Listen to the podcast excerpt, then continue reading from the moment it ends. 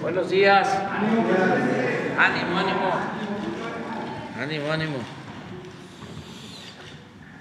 Bueno, pues es miércoles y eh, hoy es la sección de quién es quién en las mentiras, aunque siempre se aclara que es una pequeña muestra, ¿no?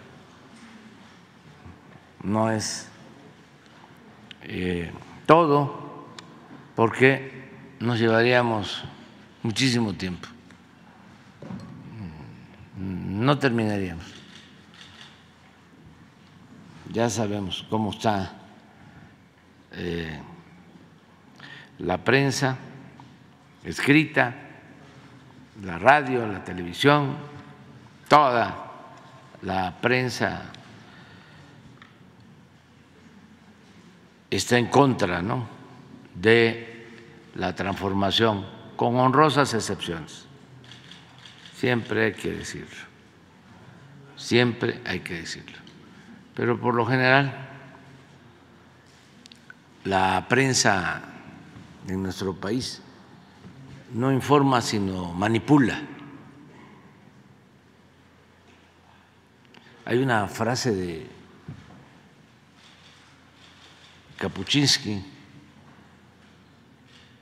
lo considero pues uno de los mejores periodistas del mundo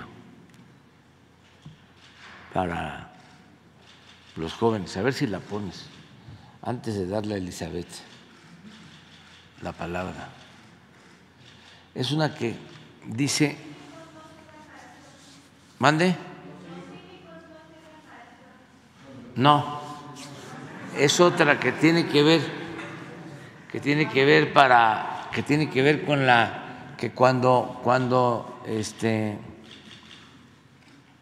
ya no hay información, este eh, el cuando, cuando prevalece la, el negocio, déjate de tener importancia la verdad. ¿Qué es lo que sucede? Pues, en el fondo, en los medios en México. Es demasiado empresarial el manejo de la información, mercantilista. Son empresas que forman parte de otras empresas y lo relacionado con la información es apenas un eslabón de una cadena, de un conglomerado. Entonces utilizan la prensa como medio para chantajear autoridades y obtener preventas, hacer negocios jugosos. Por lo general, las grandes empresas que tienen periódicos, que tienen radio, que tienen televisión, tienen también empresas constructoras, venden desde un tornillo hasta un helicóptero, venden medicinas.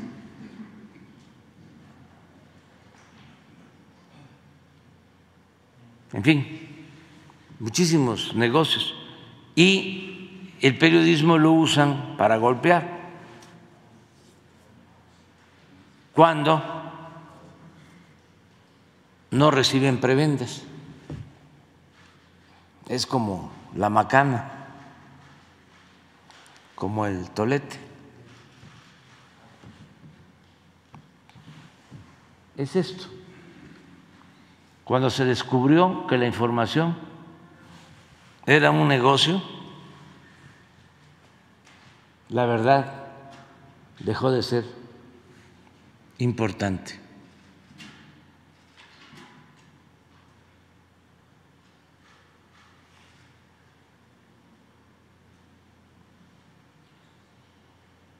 un gran periodista.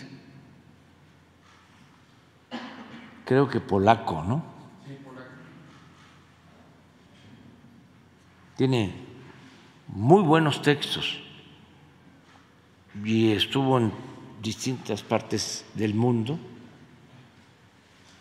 Tiene un trabajo muy bueno sobre el Shah de Irán.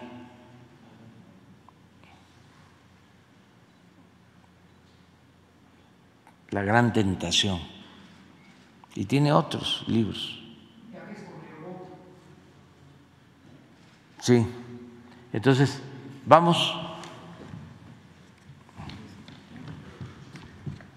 Con su permiso, señor presidente, buenos días a todas, a todos los representantes de los medios de comunicación que nos acompañan, a todos también los que nos ven a través de las redes sociales y donde se transmite esta conferencia de prensa que eh, todos los días a las 7 de la mañana el presidente convoca.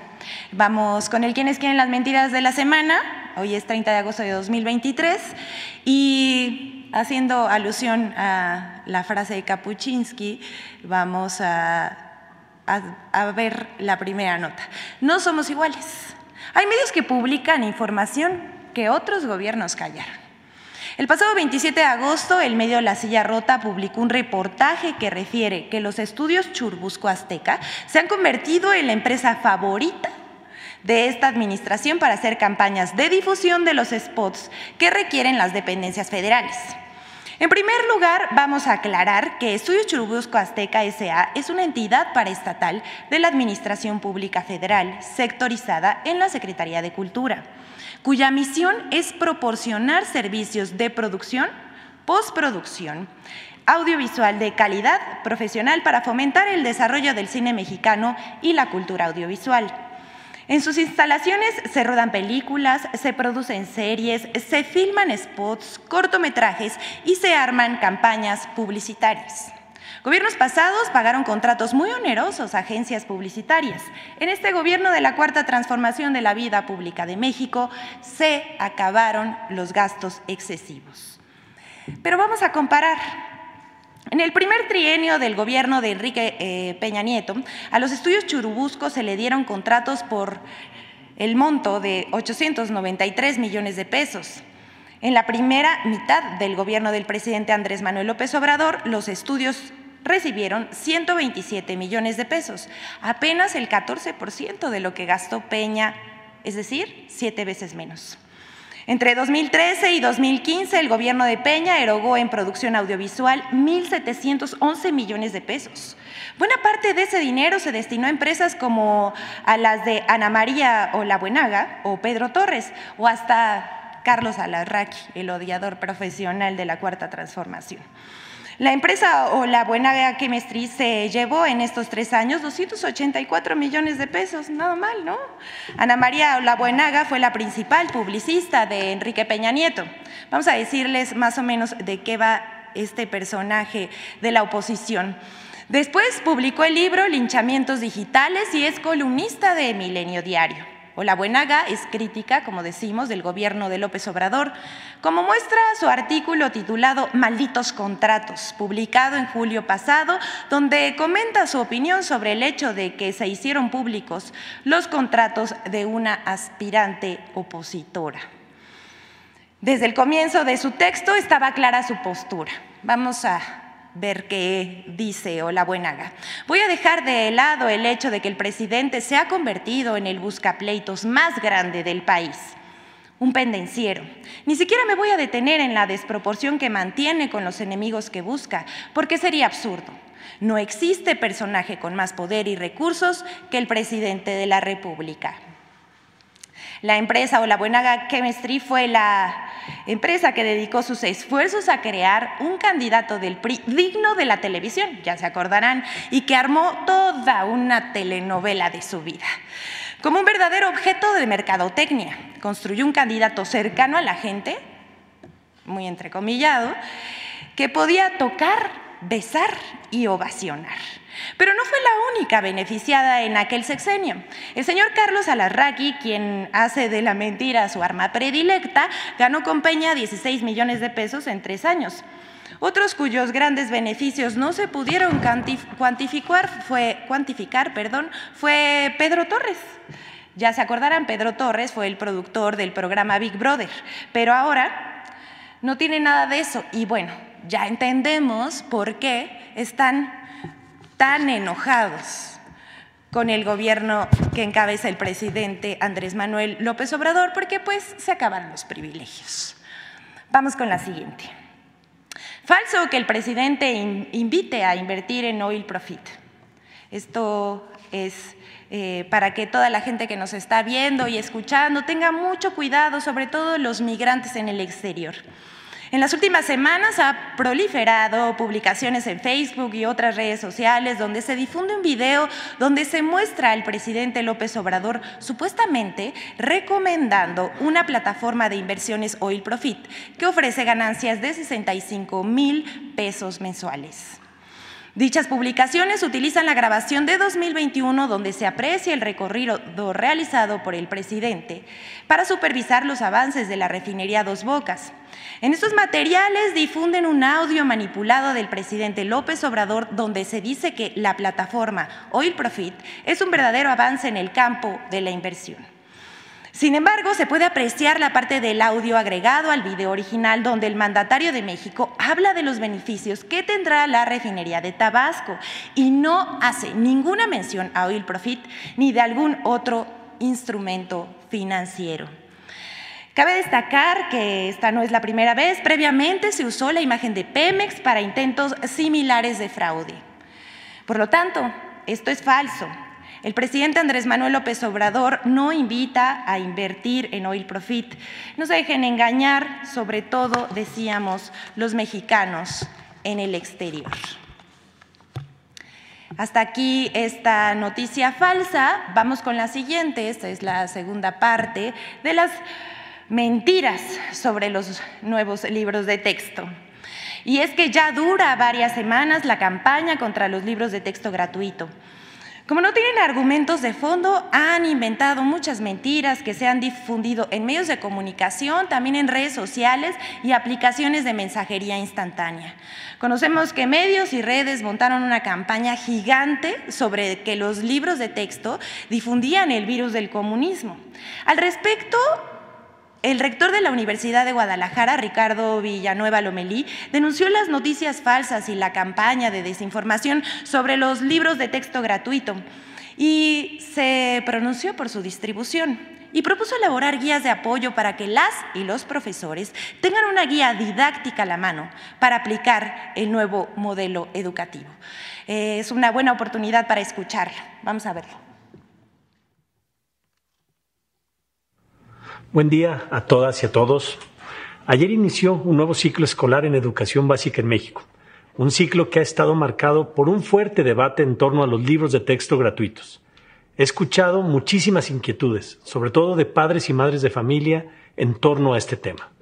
Lo primero que quisiera comentar es que detrás de cualquier proyecto educativo, y en especial una propuesta de cambio de todos los libros de texto de educación básica, se requieren miles de horas de trabajo e involucran el trabajo de cientos de profesionales.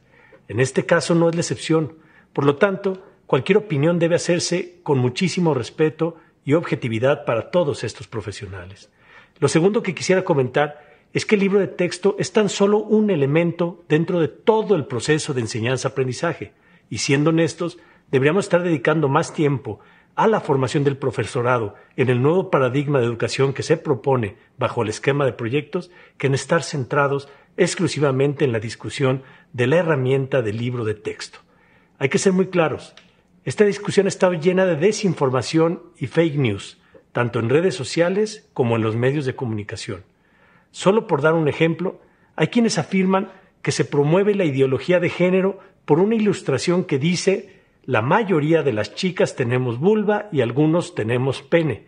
Pero lo cierto es que esta ilustración no existe en los libros de texto. Se trata de un folleto que una ONG estuvo distribuyendo en España. Es decir, fake news. También se ha criticado que se plantean situaciones hipotéticas que involucran a personas transgénero para visibilizar casos de discriminación por considerar que no son temas que se deban abordar en primaria. Pero lo que no dicen es que este contenido está en los libros del Instituto Nacional para la Educación de los Adultos, es decir, son libros que van dirigidos a adultos y que buscan validar su secundaria. No son libros dirigidos a niños de 6 a 12 años como se ha viralizado en las redes sociales. A mi espalda está la página de un libro de segundo año de primaria. Quiero ver cómo rayos le van a explicar a un niño el sexo servicio y las sexo servidoras transgénero. Y no, tampoco detectaron los especialistas ninguna narrativa o evidencia con la que se pueda asegurar que los libros buscan convertir a los niños en comunistas, como se ha afirmado en repetidas ocasiones. Lo que sí hay son recurrentes llamados al sentido de comunidad de los niños, cosa muy distante a lo que podríamos considerar como una formación comunista.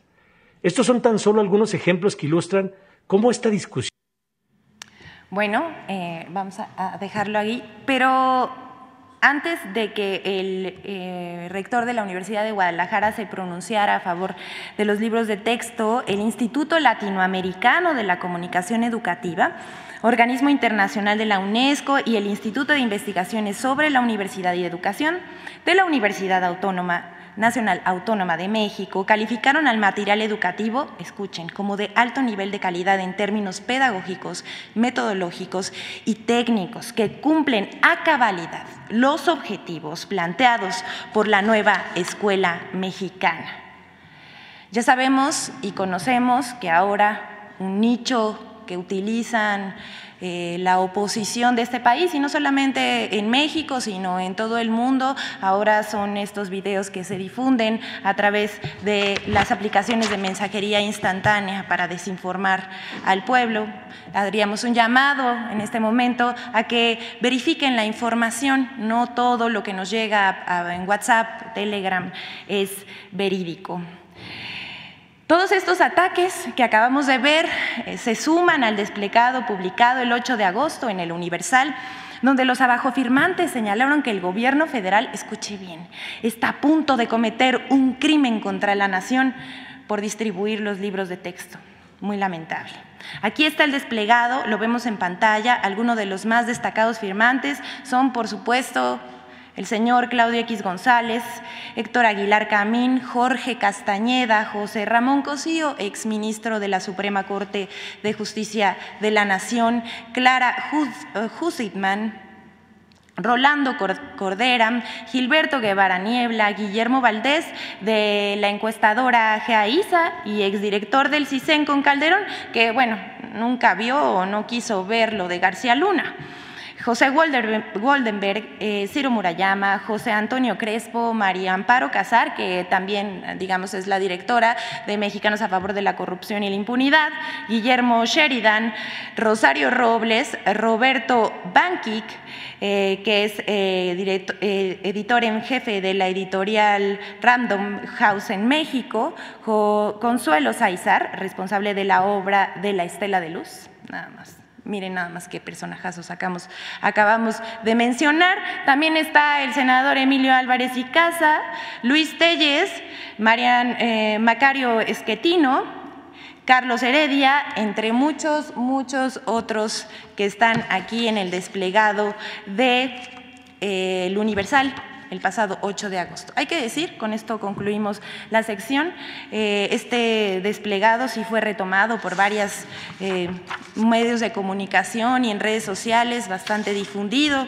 Sin embargo, los que se pronuncian a favor de los libros de texto, como esta, eh, esta institución de la UNAM, pues salvo los medios públicos, nadie lo publicó. Es cuanto, señor presidente. Muchas gracias.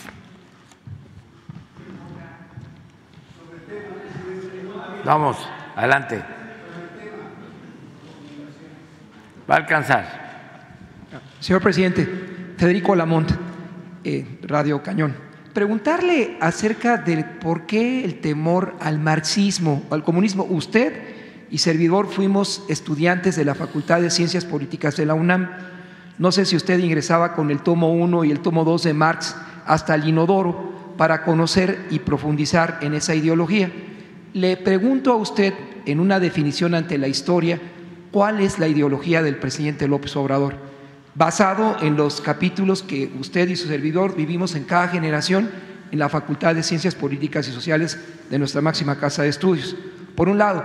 Y por el otro lado, señor presidente, con relación a los eventos que se vienen en Michoacán recientemente, ¿no cree que sería una oportunidad para usted, en lugar de pensar que Cherán, un municipio autónomo, nos dé una muestra de cómo se puede enfrentar al crimen organizado?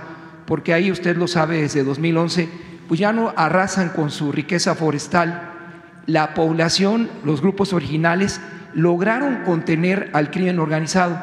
¿No sería oportuno que usted consultara con ellos, usted visitara Cherán, llevara a la Guardia Nacional y la gente de Cherán y sus comuneros nos dieran una explicación de cómo sí es posible contener a esos grupos, sin etiquetas partidistas, sin ideologías. Señor presidente, creo que llegó la hora de reconsiderar, desde mi punto de vista, lo que ocurre en Michoacán a partir de la experiencia de Cherán y desde luego una definición ideológica del presidente López Obrador ante su compañero de la Facultad de Ciencias Políticas y seguramente quienes nos escuchan y le ven de la Facultad de Ciencias Políticas de la UNAM. ¿Por qué temer al marxismo? Usted leyó a Marx y su servidor también leímos a Marx en su momento en la Facultad de Ciencias Políticas, señor presidente, como primer planteamiento. Bueno, eh, yo soy egresado de la Facultad de Ciencias Políticas y se estudian pues todas las corrientes del pensamiento, desde luego el marxismo. Yo eh, leí textos vinculados con el marxismo, ciencia política, Hablaba yo hace unos días de cómo en el primer semestre de ciencia política, con el maestro Raúl Olmedo, que también daba seminario del Capital de Carlos Marx, analizamos en ese entonces la situación de Chile, estábamos hablando de 1973, como en estas fechas, antes lamentablemente del golpe, y eh, con el apoyo de un libro de Lenin que se llama El Estado y la Revolución,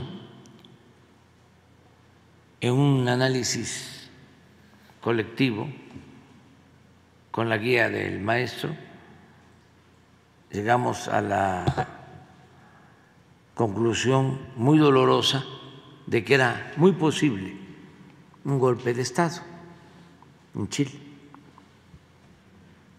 lo cual desgraciadamente se presentó unos días después, el día 11 de septiembre de 1973 se van a cumplir 50 años, por eso voy a viajar a Chile la semana próxima. Bueno, eh, nosotros eh, tuvimos la posibilidad de tener todos esos elementos teóricos, como eh, leí también mucho sobre la historia de México. Recomendaría yo, por ejemplo, a los estudiantes, a los jóvenes, que entre otros textos conocieran los diez tomos de la historia moderna de México que escribió o dirigió, coordinó el maestro Daniel Cosío Villegas, porque es un trabajo de investigación de 30 años sobre la historia de México desde eh, la época de la República restaurada, desde 1877 hasta eh, finales del porfiriato. Pero leyendo esa investigación que tiene que ver con lo económico, con lo social, con lo político, incluso con lo internacional, entiende uno mucho de lo que es eh, nuestro país en la actualidad, lo que eh, fue eh, la sociedad política durante el juarismo, el autoritarismo porfirista y después, desde luego, la revolución en su fase inicial, sus precursores, sus ideales, la lucha contra la opresión, contra la esclavitud que existía en la época de Porfirio Díaz, porque también existe la idea de que la esclavitud fue abolida en 1810 y no, Miguel Hidalgo proclamó la abolición de la esclavitud. Nada más que la esclavitud no desapareció se mantuvo un siglo más. Es hasta 1914, 1915 que es abolida la esclavitud, porque en las haciendas habían peones esclavizados. O sea, la estructura de dominación colonial no se modificó en lo fundamental ni con la independencia política de México. Logramos ser un país independiente, pero la estructura económica y social se mantuvo casi intacta. El primer movimiento transformador de fondo social fue la Revolución Mexicana. Entonces, si me dices qué ideología tengo, te digo, yo soy humanista mexicano. Yo me inspiro en la grandeza cultural de México. Yo eh, creo que nosotros somos herederos de grandes civilizaciones que no nos trajeron la civilización los europeos, que nosotros heredamos eh, costumbres, tradiciones, organización social, que vienen de lejos, de miles de años atrás, desde la cultura madre, desde la cultura olmeca, seis, ocho mil años antes de Cristo. Y así la cultura teotihuacana, y así la cultura tolteca, y la cultura maya, y la cultura zapoteca, y somos herederos de eso porque eso no desapareció con la invasión europea. Eso se mantiene hasta nuestros días. Gracias a esas culturas, nosotros, los mexicanos, podemos resistir como ha sucedido, muchas calamidades. Nos han salvado nuestras culturas. Por ejemplo, en la época prehispánica, antes de la llegada de los europeos, no había esclavitud. Aún cuando aparecen en los murales de Bonampak esclavos, tiene que ver con la guerra pero básicamente la gente era libre y sí había una clase gobernante un poder civil y religioso. Pero el campesino lo que tenía que hacer era su obligación, era pagar un tributo, una especie de impuesto, pero era libre. Él sembraba para satisfacer sus necesidades, las de la familia, y los excedentes los entregaba a la autoridad, eh, a la clase gobernante. Entonces, lo de la esclavitud hay que analizarlo a fondo, porque los primeros esclavos que se tienen en México son los que eh, somete Hernán Cortés en Puebla. Eh, eh, es interesante. Entonces, a ver, lo otro que no teníamos, propiedad privada en el manejo de la tierra. La tierra era comunal. Todos tenían el derecho a la tierra. Eso vino también con la invasión europea. Todavía, por ejemplo, en Oaxaca, porque ahí no pudieron ni el presidente Juárez ni Porfirio Díaz cambiar eh, la forma de usufructo de la tierra.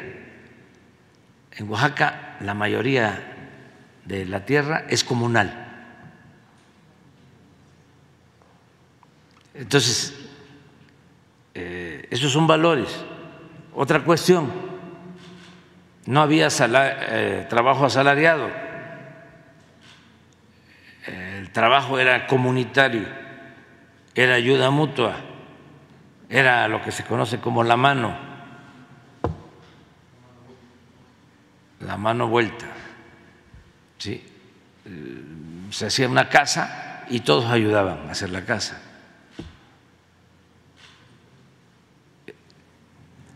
¿Qué otra cosa? La corrupción. ¿De dónde vino la ambición por el oro?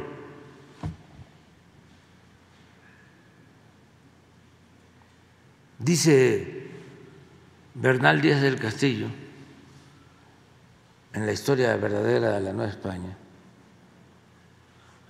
que el tesoro de Moctezuma eh, lo manejaba Cortés y sus allegados, pero que antes de repartirlo, de entregar lo que llamaban el quinto real a la autoridad y quedarse los soldados conquistadores con el tesoro, eh, cada vez era menos. O sea, se lo robaban los encargados de custodiarlo. Y dice el mismo Bernal que cuando lo repartieron les, les tocó muy poco, porque ya se lo habían robado, como se diría coloquialmente, ya se lo habían clavado los de arriba. Entonces, nosotros tenemos, por ejemplo, los mexicanos, eh, una gran reserva de valores culturales, morales, espirituales, que vienen de lejos, que vienen desde la época eh, prehispánica. Por ejemplo, hasta hace relativamente poco no se conocía ni siquiera la palabra robo en algunas comunidades de México. Se sembraba el maíz y se guardaba en trojes en la misma milpa y nadie se robaba el maíz porque era el trabajo, era el esfuerzo de otros. La corrupción tiene que ver con arriba, con los eh, ambiciosos que... Pero no es, como dijo un gobernante hace relativamente poco, que la, la corrupción era parte de la cultura del pueblo de México. No.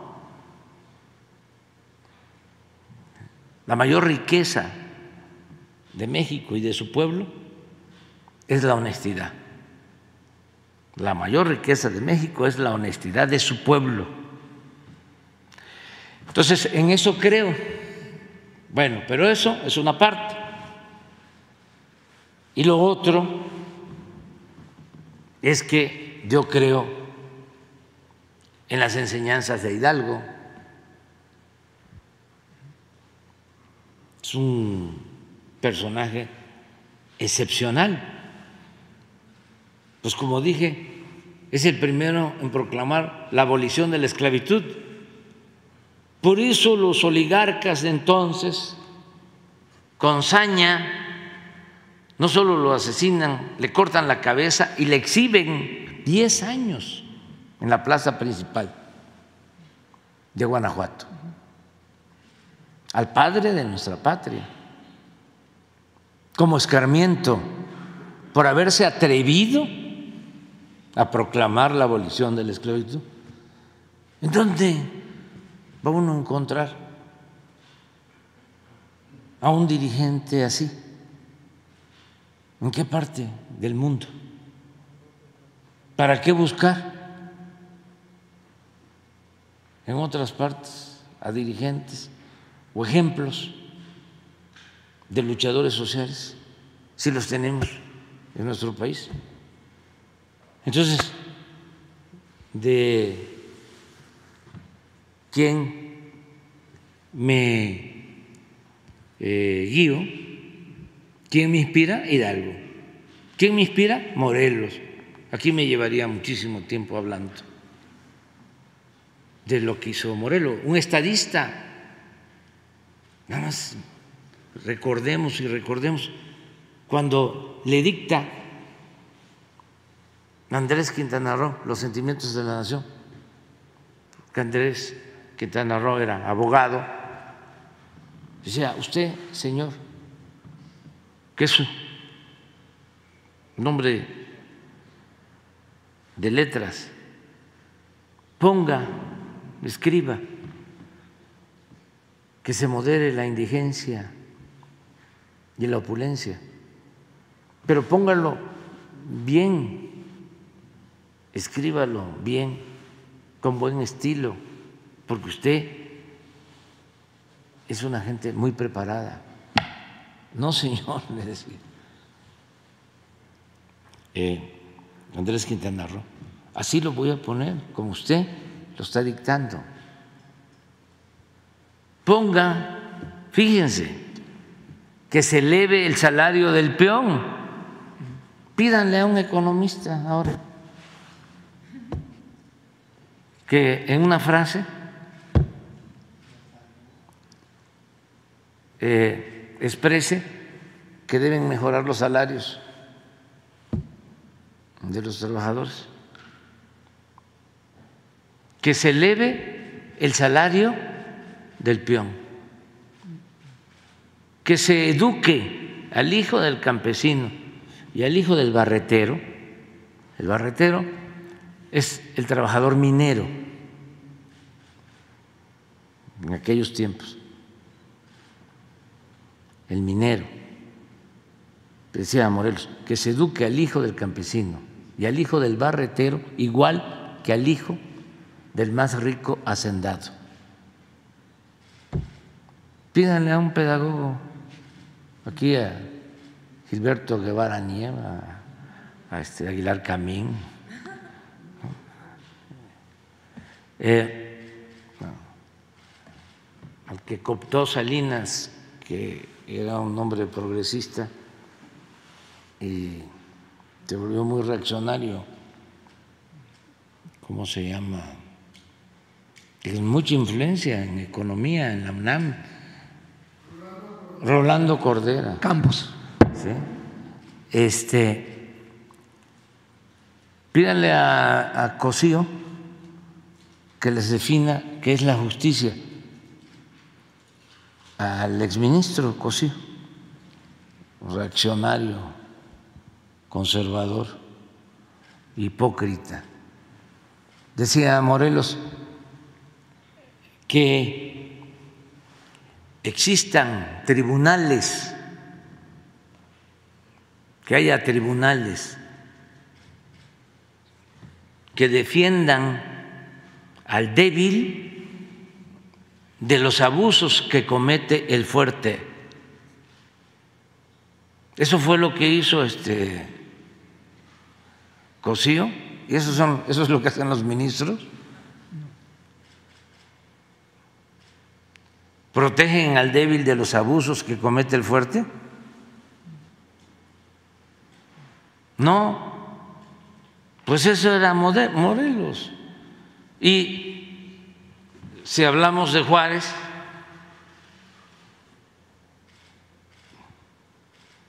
tantas cosas, tantas enseñanzas de Juárez, sobre todo su perseverancia, nunca perder la fe en la causa que defendía. Y Madero, apóstol de la democracia, y Villa, y Zapata, y el general Lázaro Cárdenas. Entonces me dices, ¿cuál es eh, mi pensamiento? ¿En qué me inspiro? Pues en lo que yo llamo humanismo mexicano. ¿Qué es todo esto? Claro, eh, me sirve el conocimiento de las ideas políticas universales, pero Martí decía que se injerten eh, nuestras patrias con lo mejor del mundo.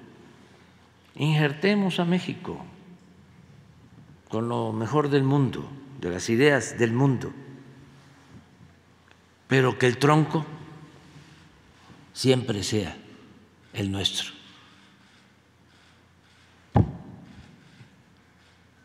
O sea, que primero eh, conozcamos nuestro pasado, nuestra historia. Y nosotros tenemos que sentirnos muy orgullosos, los mexicanos, porque es un pasado glorioso el nuestro. Y todos los pueblos tienen estos pasados y tienen eh, próceres extraordinarios, pero nosotros tenemos en México eh, pues eh, un caudal, una gran reserva de ejemplos de honestidad, de lucha por la justicia. Somos los mexicanos muy fraternos. Tenemos muchos valores, muchos, muchos, muchos valores. Entonces, eh, no es eh, tenerle miedo al comunismo, no. Eh, ¿Qué es el comunismo? La vez pasada lo definíamos. En lo teórico es darle a cada quien según sus necesidades. Eso es el comunismo. Una vez le preguntaron o expresó el Papa Francisco que el cristianismo eh, tenía que ver con el humanismo o que no era comunismo el buscar ayudar a los desposeídos.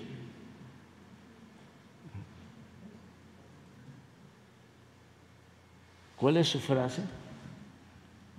Defender. Defender al pobre No ser no es ser comunista, es el centro del Evangelio. Pero no solo de la religión católica, de todas las religiones. Todos, todos, todos. Las religiones cristianas, pues tienen como centro el amor al prójimo, pero también otras religiones, incluso desde antes de, eh, de Jesús Cristo, los griegos ya hablaban de la necesidad de eh, ser humanos y de la justicia. El socialismo en cuanto a su definición es darle a cada quien según su trabajo.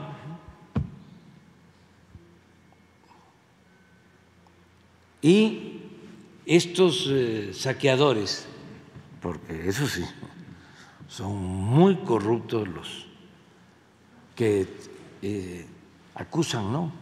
De que uno es comunista, populista, paternalista, cuando defiende uno a los pobres o cuando uno está a favor de los pobres, ellos ¿sí? roban, saquean, y eso no es populismo, eso es rescate o fomento.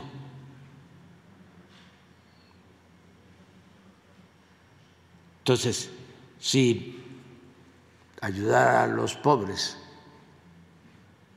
es ser populista, que me apunten en la lista. Señor presidente, finalmente, en retrospectiva al 11 de septiembre del 73 y víspera de su viaje a Chile, considera agotado el modelo golpista que caracterizó esa caída de Salvador Allende Gossens y el arribo del dictador Pinochet Ugarte? Y finalmente, si nos diera una precisar su posición respecto a un municipio autónomo como es Cherán en Michoacán, si los escucha y si cree que este municipio que no reconoce a una autoridad estatal ni federal, pero que logró superar al crimen organizado, con el tiempo sería la fórmula para encontrar una solución a la violencia en aquella entidad.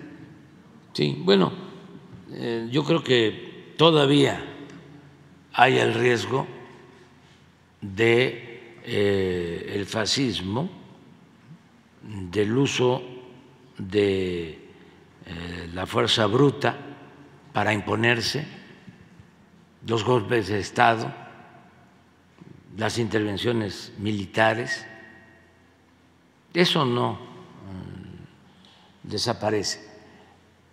Claro, hemos ido avanzando mucho eh, en resolver las diferencias mediante la vía electoral, mediante la vía pacífica, la vía democrática, y ese es el camino a seguir.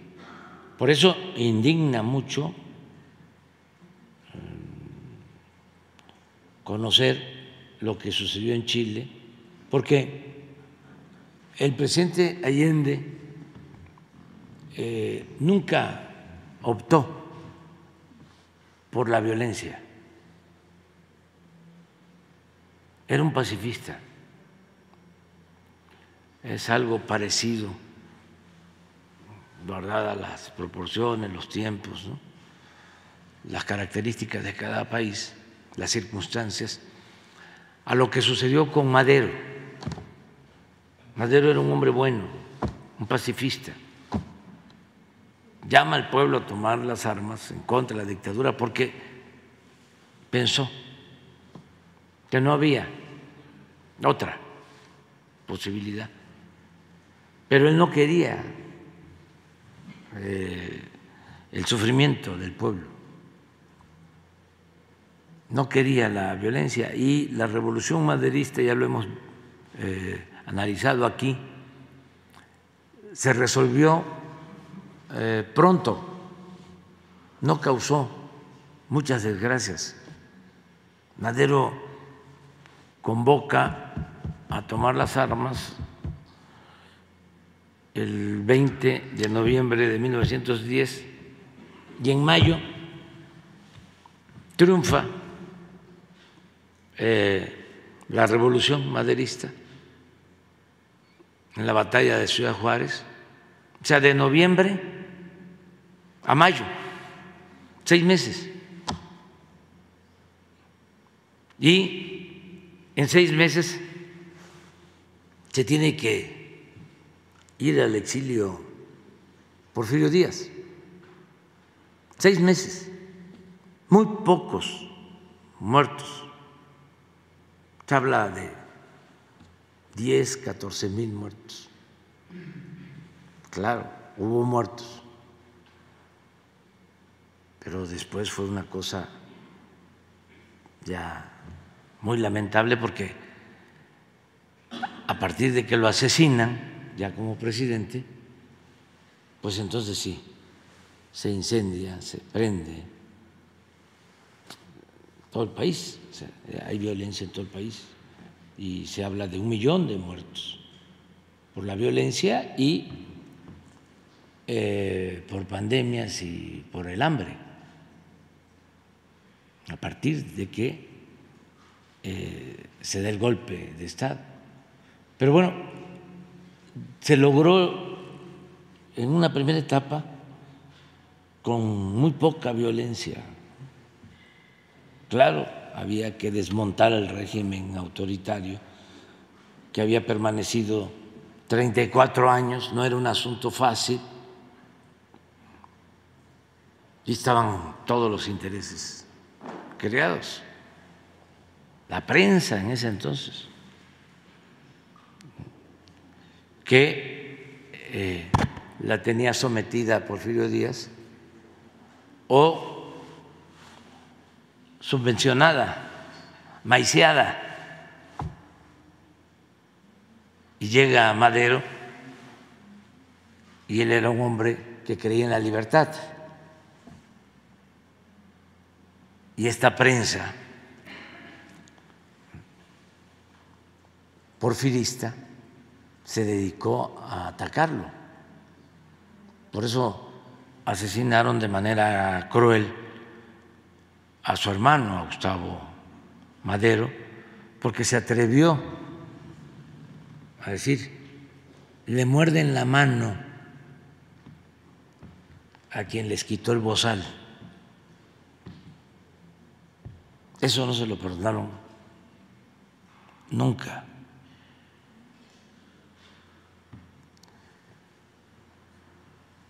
Pero fue eh, eh, la primera etapa eficaz, no hubo eh, fuga de capital, no se afectaron las propiedades de los extranjeros.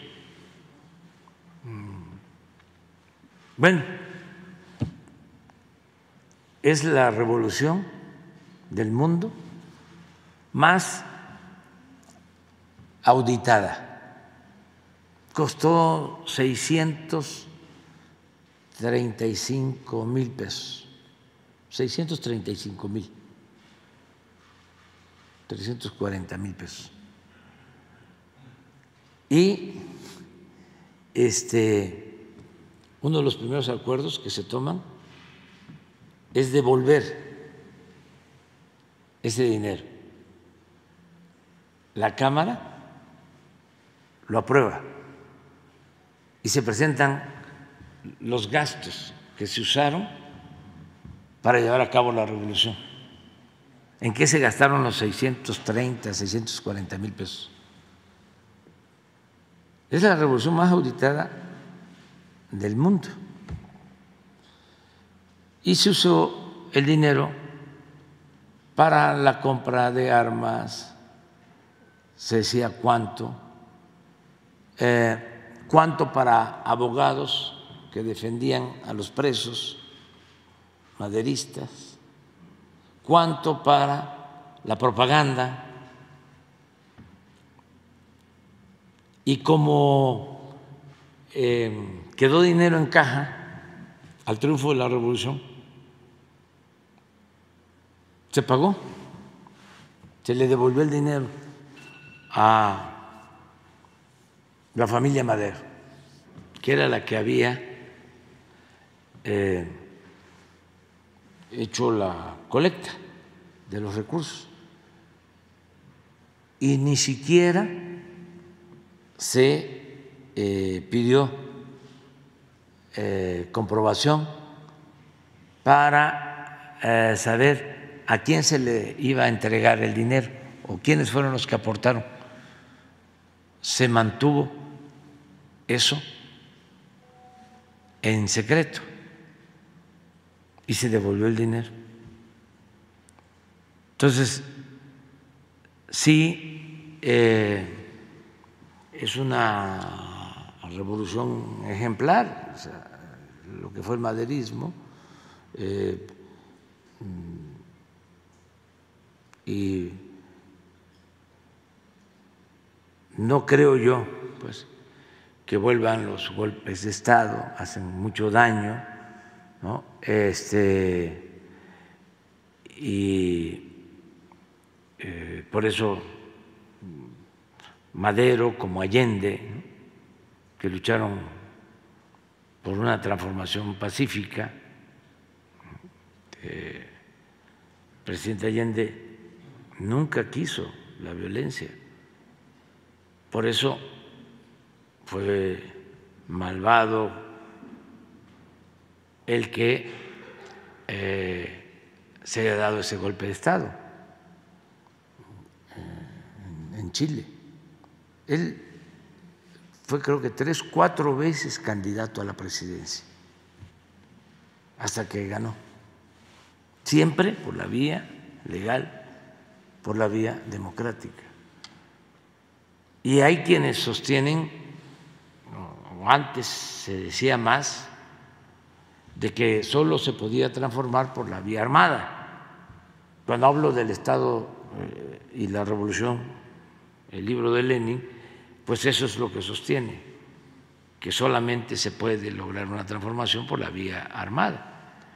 Y eh, el presidente Allende demuestra, incluso con su sacrificio, de que es posible llevar a cabo un cambio por la vía pacífica, por la vía electoral. Y yo soy partidario de eso, porque la vía armada, aunque este, debe entenderse en qué circunstancias se presenta, eh, da pie muchas veces a que los que tienen nada más la fuerza bruta se imponga y se producen muchos sufrimientos.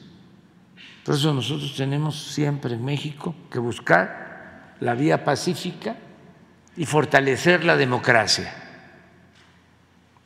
eh, no permitir los golpes de Estado. Y también algo que es importante, no permitir eh, las manipulaciones, que no hayan golpes eh, de Estado, técnicos o mediáticos. Por ejemplo, si la oligarquía de un país, los dueños del dinero, los que se sienten dueños de un país, tienen el control de los medios. Y manipulan y manipulan y manipulan y manipulan y manipulan, pueden lograr imponer. A presidentes, autoridades títeres que no representen a todo el pueblo, sino que estén al servicio nada más de una minoría. Eso en sentido estricto no es democracia, eso es oligarquía, con fachada de democracia. Entonces, por eso hay que seguir denunciando a los medios que no informan, que no son objetivos, que no se apegan a la verdad, sino que defienden intereses y que su propósito es saquear, es robar en el mejor de los casos, lucrar y que se quedan con lo que pertenece a todos. Ya hemos padecido nosotros eso, de cómo los medios eh, encumbran a personajes y destruyen a opositores los medios. Si nosotros estamos aquí por milagro. Vaya que nos han golpeado históricamente. Acuérdense, cuando los videos de Ahumada, que se asocia este señor Ahumada con Carlos Salinas y con Diego Fernández y desde luego con Fox y el que estaba en gobernación, Krill y Televisa. Me acuerdo que eh, declaró, no estará por ahí. No, lo que eh, dio a conocer a Humada. Claro, Andrés Manuel, claro que este, fuimos nosotros. Sí, sí, está por ahí el el, el, video y este, dice el mismo Ahumada que cuando ve el video eh, que le muestra a Ahumada, donde le está entregando a Ahumada dinero a el maestro Bejarano, que estaba con una cara de felicidad, Salinas, dice, esto es lo que necesitamos. Luego, cuando ve los videos Diego, lo mismo, que ofrecen creo que 20 o 30 millones de dólares ahumada por los videos. Y este llega Diego, me cuentan, a una mesa, a un restaurante. Creo que es el presidente, ¿cómo se llama ahora? El que está en reforma, donde se hospedó el presidente Biden. Intercontinental, sí. ¿No se llamaba presidente antes? Sí, sí. Llegó ahí a una mesa este, con sus balandronadas, agarró una servilleta y le hizo así. Así vamos a dejar Andrés Manuel, aunque no dijo así. Este se lanzaron durísimo y todos los medios, todos, todos, todos. Pero tengo infinidad de casos, muchísimos. Entonces, eh, las campañas en medio, bueno, como ahora, si puedo hablar de esto, pues es porque ya hemos pasado por muchas. Pero los medios en el país en los últimos tiempos han sido cómplices del saqueo, de la corrupción que imperó durante mucho tiempo. Entonces, ese es su enojo y les debería dar vergüenza querer que eso regrese, porque si fuesen sensibles, si tuviesen una dimensión cívica, social, estarían internalizando, reflexionando de que ya no era posible mantener un régimen de corrupción, de injusticia, de privilegios, que eso no era conveniente para nadie. Estaríamos hundidos. Y ahora está bien la economía, hay empleo, aumentaron los salarios, hay gobernabilidad, ellos mismos obtienen utilidades, no hay problema grave, pero se obnubilan. se ciegan. Y eh, quieren seguir mandando, no quieren perder el privilegio de mandar, no quieren. Ojalá y recapaciten, porque si les fuera mal a la mayoría, sí hay algunos que ya no están recibiendo, eh, por ejemplo, de los voceros, no de los de arriba, sino de los eh, ayudantes, auxiliares para no ser este, groseros.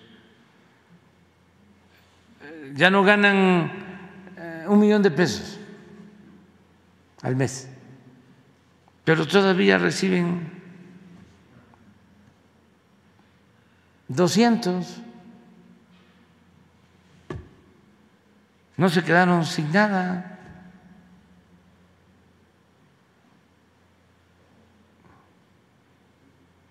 Y imagínense la satisfacción que vayan a los pueblos en donde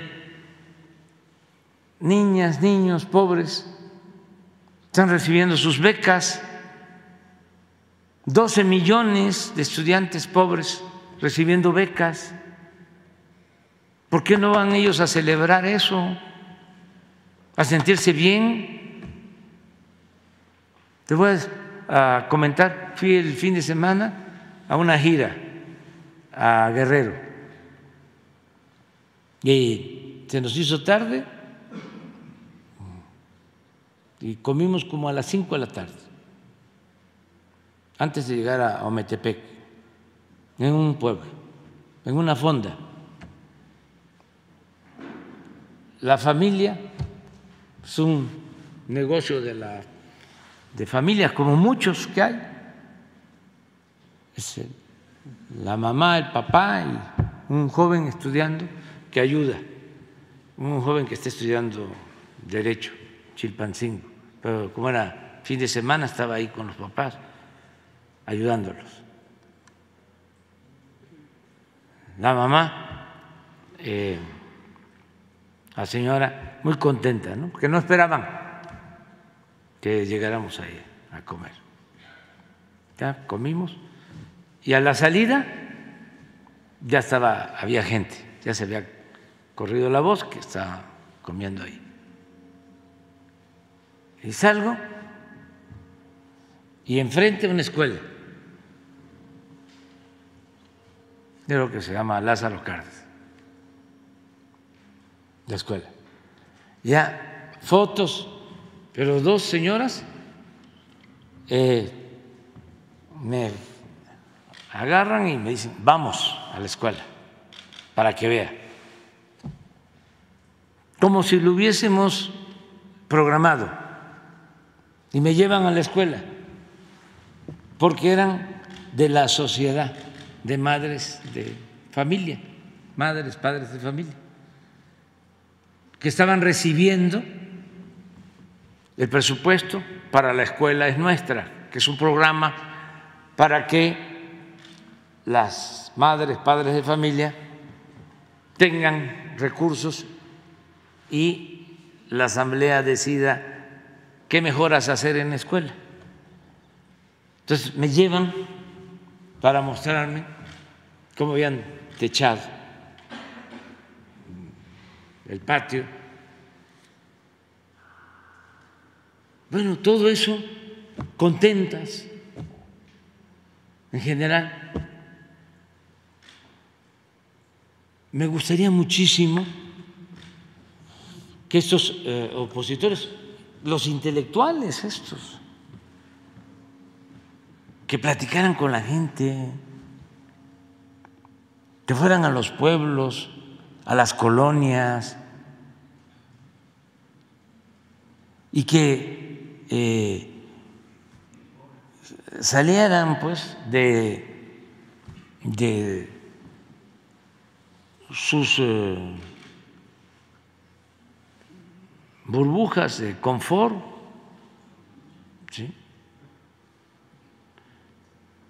eh, para que comprendieran de que pues México no puede ser país de unos cuantos, México es país de todos, todos, todos, todos.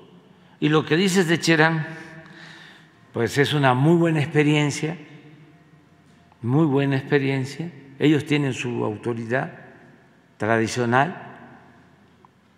Esta decisión la tomaron hace como 20 años, porque tenían eh, autoridades municipales de régimen de partido, eh, habían asesinatos, había violencia y decidieron poner sus autoridades y este, autogobernarse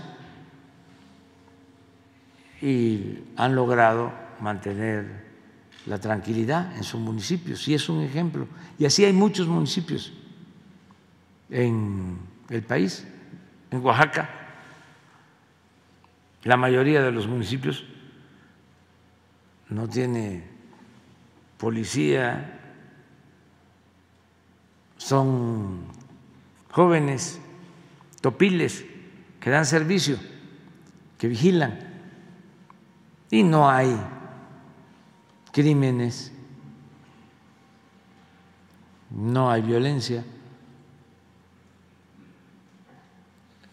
hay mucha paz, tranquilidad. Y sí, estamos tomando eh, nosotros eso como ejemplo y este, fortaleciendo valores, atendiendo a los jóvenes, que es muy importante, eh, muy importante también evitar la desintegración de las familias, que los jóvenes no se queden solos. Todo eso lo estamos haciendo.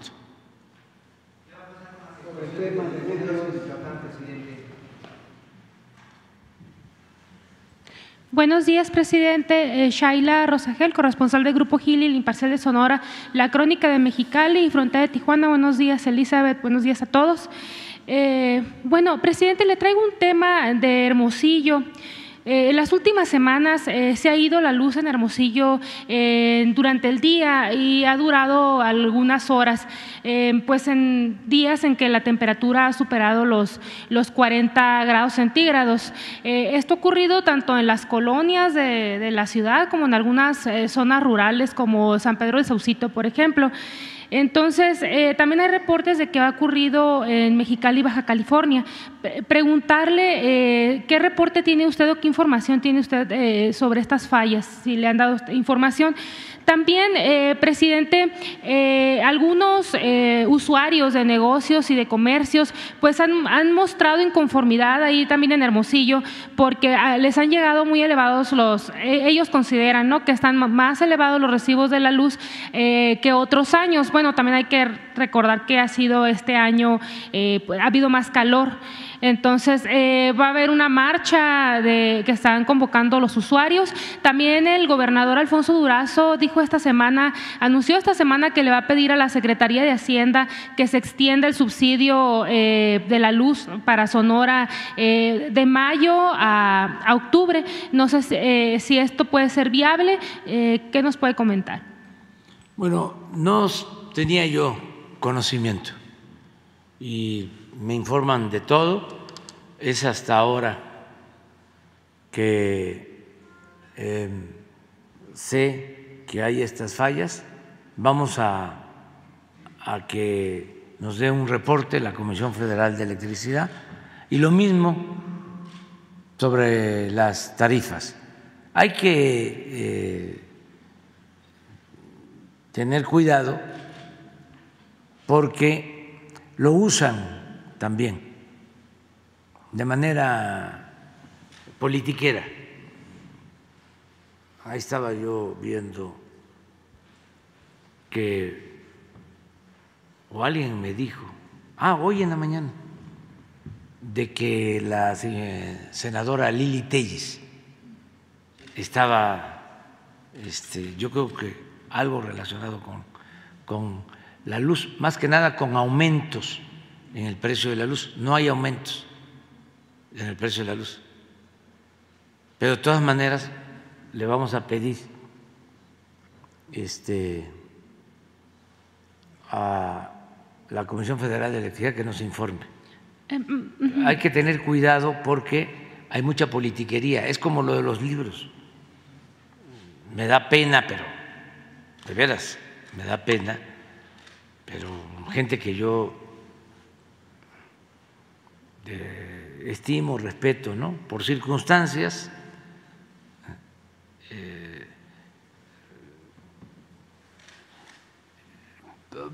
ponlo, porque lo me lo mostraron en la mañana y lo quité, pero lo voy a poner nada más porque es una gente que yo este, respeto, estimo, pero miren, este, tener que hacer algo como lo que les voy a mostrar.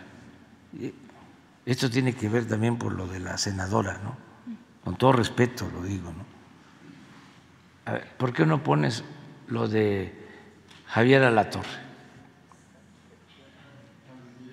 Sí, que está en infodemia. No quise que pasara, porque ya no quiero, pues. Este, de veras, gente que uno estima cuando yo veo que la eh, licenciada Clara Husiman firma un desplegado que fue mi jefa en el INCO, que le tengo además mucho respeto, me da pena. sea, porque no hay argumentos. O sea, ni siquiera han leído los libros. O sea, es nada más eh, el afán de oponerse y además haciéndole el juego completo a la derecha, a los fachos, a los fachos. Entonces, eh, ya, ya hay veces que no quiero hablar de esto, pero también es importante porque si no se confunden algunos. A ver, ¿por qué no pones? Está en esto de la Infondem. Caso de las Na- nada más texto gratuito. el, la- la- El pasado 28 de agosto, 95.6 Nada más- millones de libros de texto gratuitos llegaron a las aulas de todo el país, a pesar del esfuerzo de políticos. nada más lo que él, él- él- cómo abre el programa, pues.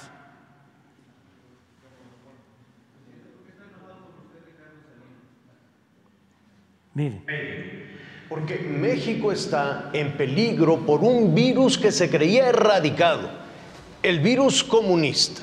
Son los nuevos libros de texto, que yo además ya no les voy a decir gato.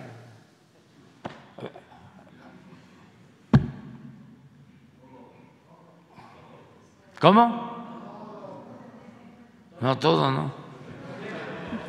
Presidente, de hecho, bueno, esto que le comento, de, de- no es que digan que, eh, que aumentó la, la luz, ¿no? Más bien han venido los recibos más altos porque también ha sido más el, el consumo, ¿no? Hay, hay subsidio en Sonora a la luz. y va a Entonces, seguir el subsidio.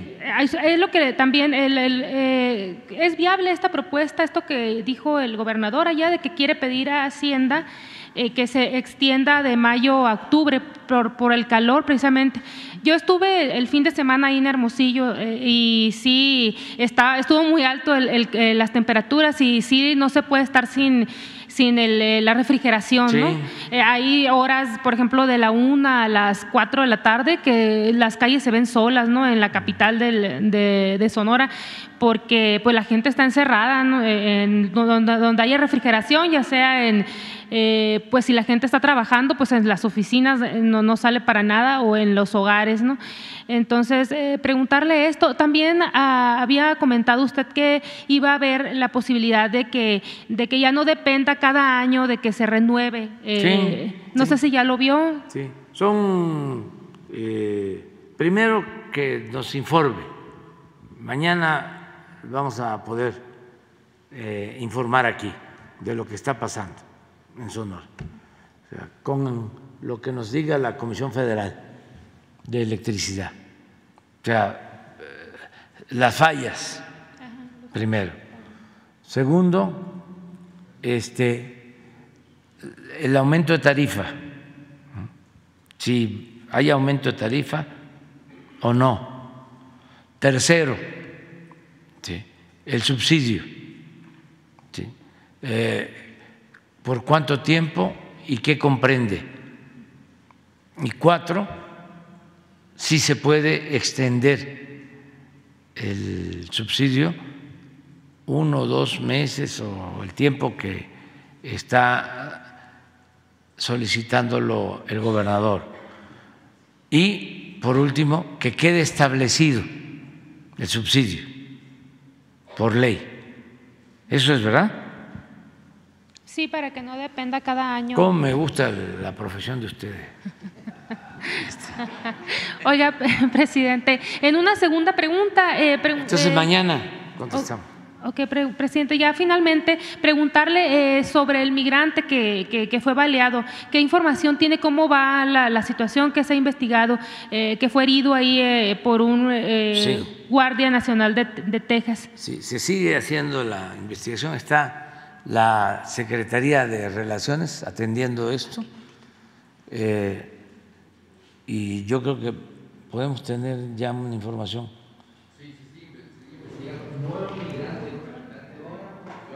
De Ciudad Juárez. Sí, este, vamos a Va- Vamos a informar hoy. Todavía no hay claridad, digamos, No. de qué pasó. Bueno, gracias, presidente. Sigue ahí. y bueno, están eh, haciendo el llamado a nuestros hermanos migrantes allá en Florida, que igual a 7.45 a lo mejor.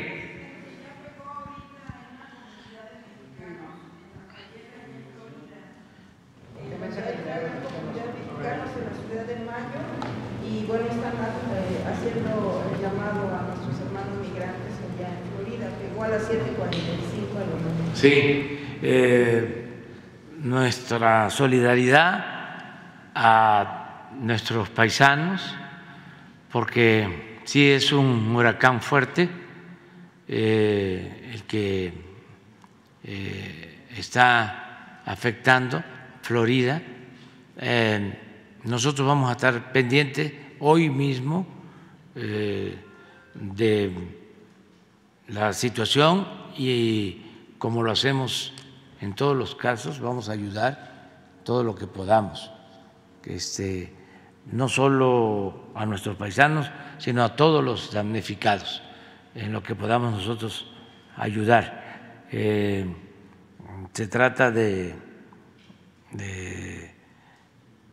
un gobierno que tiene eh, pues muchas capacidades, ¿no? Tiene recursos y todo, pero eh, son desgracias que afectan mucho, mucho, mucho, mucho. Eh, eh, son estos huracanes que destruyen. Y eh, además, como nosotros hemos padecido de estos huracanes, también hay mucha experiencia en gente que trabaja en protección civil para que si es necesario, tanto poner a disposición el plan Marina, el plan DN3, todo lo que podamos ayudar. Hoy voy a ver eso. o sea, Están el de Orlando, el de Miami, están haciendo un llamado de Sí.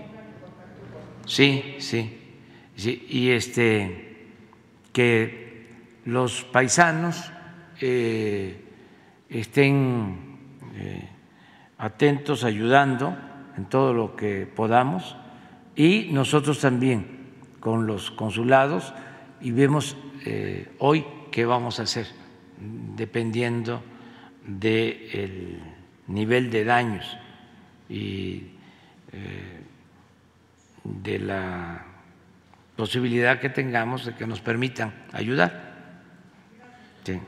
Presidente, muy buenos días. Ramón Flores del Centinela Informa de Humanoid y Liz Vilchis, un saludo. Este, ¿Cómo estás?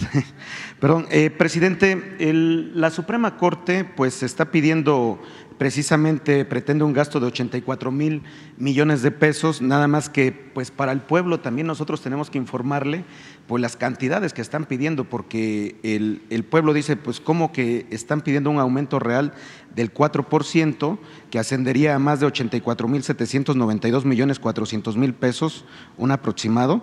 Eh, también eh, lo que es Norma Piña dice que eh, a la judicatura le van a destinar 74 mil 793 millones 300 mil pesos, seguidos por la Suprema Corte con 6 mil 91 millones 100 mil pesos.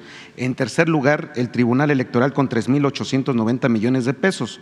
Y esto lo justifica Norma Piña porque dice que cada mexicano que se defiende cuesta 1.8 pesos diarios, pero yo no creo que eso le cueste Ricardo Salinas Pliego a la Suprema Corte, porque el señor, con el respeto que usted me merece, señor presidente, anda muy bravucón en redes, anda amenazando a youtuberos, anda amenazando a políticos, dice que usted lo protege porque es su amigo y aparte los 25 mil millones de pesos que, que tienen de fondo este, la Suprema Corte de Justicia de la Nación, que es un, una grosería brutal para el pueblo tener 3 mil millones de pesos para jueces y magistrados nada más para que renueven sus casas, presidente. O sea, si hoy se le antoja a un juez decir que hoy no me gustó cómo quedó mi casa, llego y pido el fondo para que me la remodelen. O sea, a ese nivel tan descomunal tienen eh, los jueces y magistrados sus prestaciones. Pero repito, presidente, Ricardo Salinas le debe 25 mil millones de pesos al erario público, que es lo que tiene de fondo eh, la Suprema Corte nada más para hacer sus dispendios, entre tener choferes, tener otras prestaciones que no, no van de acorde a lo que, a lo que este, serían su, su, trabajo, porque incluso también el diputado Mier lo dijo en la, en la Cámara de Diputados, que el recorte de los 25 mil millones de pesos a la Suprema Corte viene precisamente con lo que no está relacionado con su trabajo. O sea, le están diciendo a la Suprema Corte que sí van a, darle el presupuesto para que puedan ejercer su trabajo, no para que tengan dispendios. Con base en esto, presidente, bastante gente se nos ha acercado al, al, programa para hacernos esta pregunta y que a lo mejor usted se la pudiera responder al pueblo. ¿Por qué usted no ha hecho lo que hizo Cedillo con la Suprema Corte? Esa es la pregunta puntual, presidente. No, porque yo no estoy de acuerdo con tomar una decisión eh, unilateral. Yo eh, primero ya les expliqué, quise que con la propuesta de cuatro nuevos ministros eh, se cambiara la correlación de fuerza en la Suprema Corte. Son 11 ministros. Entonces, había uno que simpatizaba con nosotros de los once. Y me tocaba proponer cuatro. Entonces, yo imaginé que podía presentar cuatro buenas propuestas, porque se presentan ternas al Senado. O sea, yo presenté a 12 para que el Senado eligiera a cuatro. Y así fue. Entonces se imaginaba yo, eh, no voy a hacerlo de cedillo, no voy a mandar una iniciativa para que eh, desaparezca la Suprema Corte se eh, reduzca el miembro, los miembros, como lo hizo Cedillo, que eran más los ministros, y, se llevó a cabo un cambio, y a los que salieron les dieron pensiones, les dieron mm, pues una recompensa. Y se llevó a cabo esa reforma. Yo planteé desde el principio que no lo iba yo a hacer así que eh, el cambio, la reforma tenía que darse desde adentro, porque es un poder autónomo, que ellos mismos tenían que llevar a cabo la reforma. Bueno, ¿qué pasó? Si propuse cuatro y había uno, eran cinco, ya nada más faltaba uno, convencer a uno para tener mayoría y que el cambio se iniciara desde la Suprema Corte y desde el, Consejo de la Judicatura para ir eh, moralizando el Poder Judicial, para ir combatiendo la corrupción en el Poder Judicial, el nepotismo, ir limpiando el Poder Judicial. Pues no pude, porque de los cuatro que propuse, dos, este, ¿Los traicionaron? Sí, no a mí, este, al pueblo. Este, y entonces eh, ya no eh, tuve ninguna posibilidad, ni ellos eh, se interesaron en llevar a cabo un cambio. Al contrario, al principio estaba el presidente Arturo, Saldívar y eh, hablaba del combate a la corrupción, de, de, no al nepotismo. Fui a, como dos o tres veces a su informe, me gustó mucho porque estaba en la idea de que había que renovar el Poder Judicial. El, el anterior presidente. Se da el cambio y ya de plano este, regresó, pues yo no diría que a lo de antes, sino peor, porque entonces eh, eh, usan como pretexto, como excusa, el que yo quería controlar la Corte y que ellos eran independientes, se pelean conmigo para que eh, siguieran eh, tolerando la corrupción. Y cuando estaba Arturo Saldívar, si había un juez que estaba actuando de manera corrupta, se podía hacer algo. Bueno, un ministro acusado de corrupción presentó su renuncia en ese entonces. Medina Mora. Sí, pero ya a partir de que llegó la nueva presidenta, que no es un asunto personal, no, yo no tengo este odio contra nadie, no odio yo. Es un asunto de interés público, no es un asunto personal. Entonces, ella, eh, para tener fuerza, eh,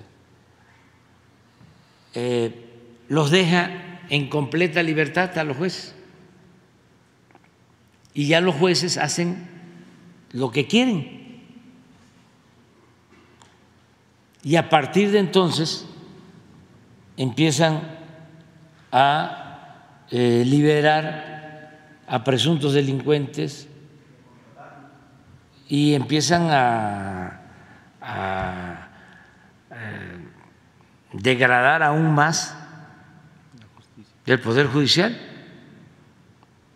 Imagínense en qué cabeza cabe. O sea, porque la política no solo es una ciencia, no solo es el arte,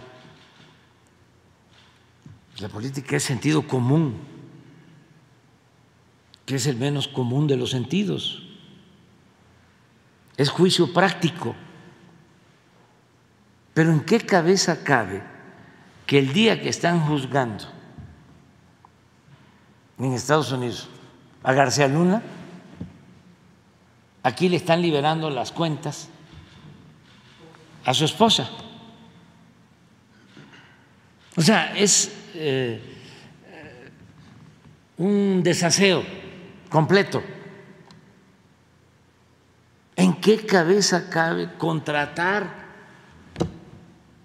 a uno de los brazos derechos de García Luna para eh, ser como el jefe de oficina, jefe de oficina de la presidencia de la Corte.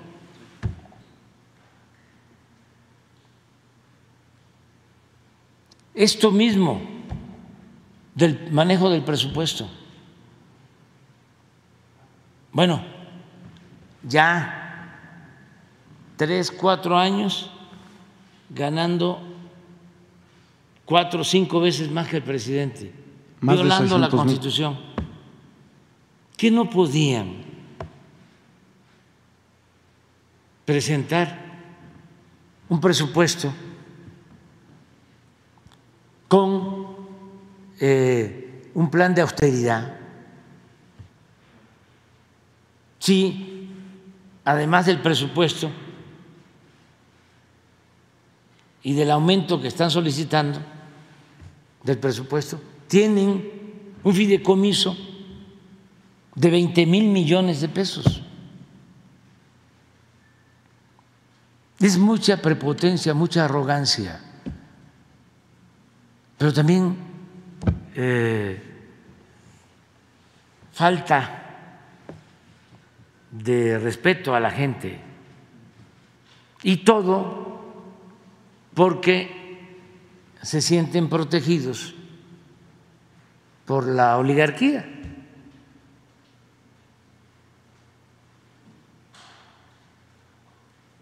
Ojalá y ellos eh, recapacitaran y no se trata de que no tengan para el cumplimiento de sus funciones, incluso que eh, tengan sus sueldos y lo que requieren, pero no en exceso. ¿Cómo va a ser Suprema Corte de Justicia? Tienen ahí a Juárez. ¿Quién ¿No saben que Juárez decía que el funcionario tenía que aprender a vivir en la justa medianía? ¿O en quiénes se inspiran? O sea, a ver, ¿quiénes eh, son sus guías? ¿O es así el derecho en abstracto? ¿No tiene que ver el derecho con la gente? ¿No tiene que ver el derecho con la justicia? ¿No tiene que ver el derecho con la honestidad?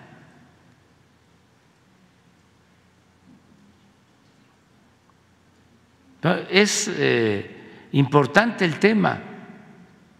Y nosotros no vamos eh, a recortar su presupuesto.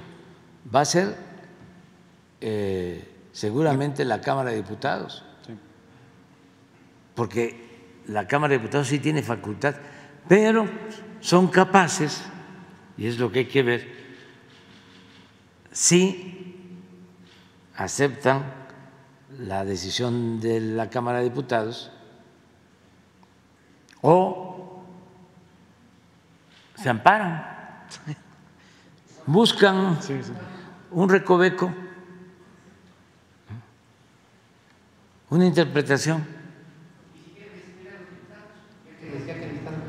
¿Cómo? Si quieren destituir ahora a los diputados, ¿quiénes están buscando eso así, propuestas para destituir? No podrían, eso no, eso no, no tiene. Es el de la locura, ¿no? Sí, pero no, no, no, no podrían porque este, pues ya sería eh, sí, sí, sí. Tendría eh, ahí los diputados que este, pedir su desafuero de los ministros, pero pues eso no es conveniente. Tampoco hay que tener este, eh, miedo a eso, ¿eh? O sea, este, lo que no se puede es permitir ni la violación de la Constitución, ni se puede permitir eh, un poder eh, ilegal, ilegítimo, que se imponga un poder omnímodo. Eso no, eso no lo acepta nadie. Pues ya son otros tiempos. Somos muy libres, mucho, muy libres mexicanos. Pero bueno, eso este, lo tienen que ver los legisladores y analizar bien el presupuesto y no dejar sin presupuesto al Poder Judicial para que cumpla con sus funciones básicas. Y ojalá haya una reforma. Yo no veo más que una renovación tajante que se lleve a cabo de manera democrática, que sea el pueblo de México el que resuelva sobre esto. En las urnas. En las urnas, sí. Que sea el pueblo el que decida.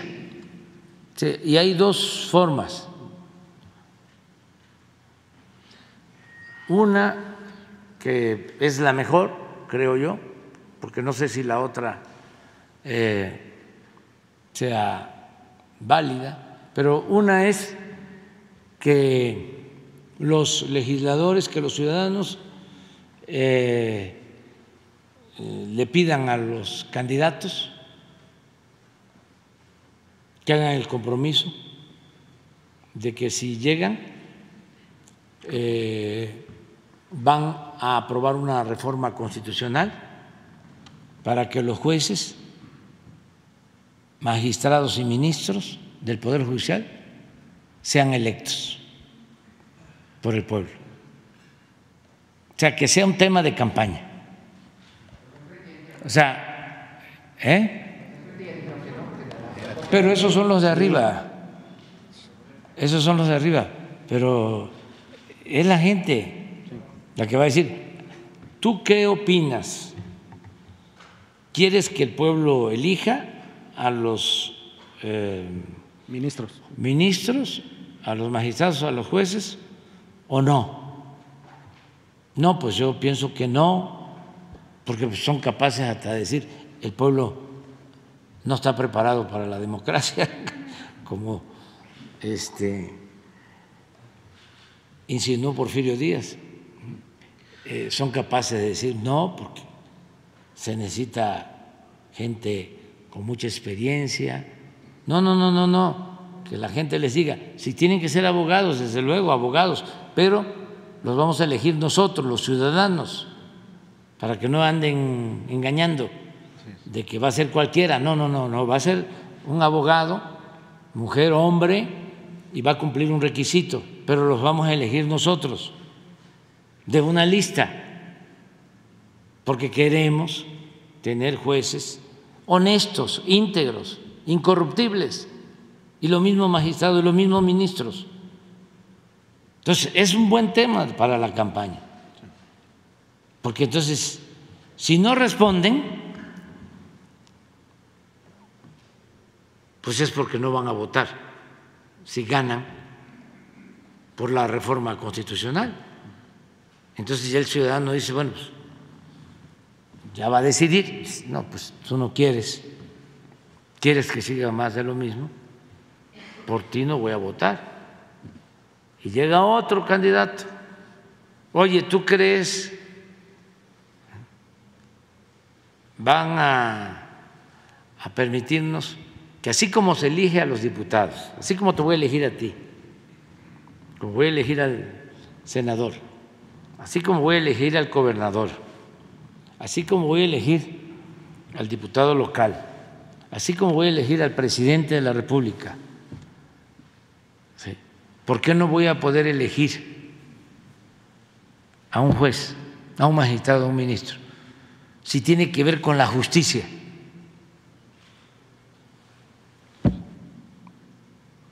Ah, no, que diga el diputado, no, no, no, no si votas por mí, yo voy a votar porque se reforme la Constitución para que se elija a los jueces. Esa es una.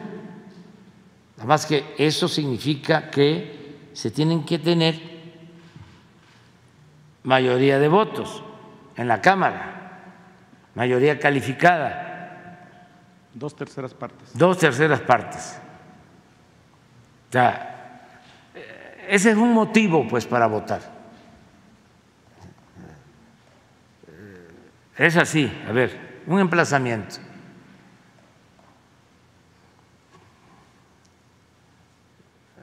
¿Aceptas o no Lo otra, otra preguntita también que se le puede hacer. Oye, este, ¿tú vas a mantener los programas de bienestar o vas a quitar la pensión? Dímelo para que nos vayamos entendiendo, ¿no?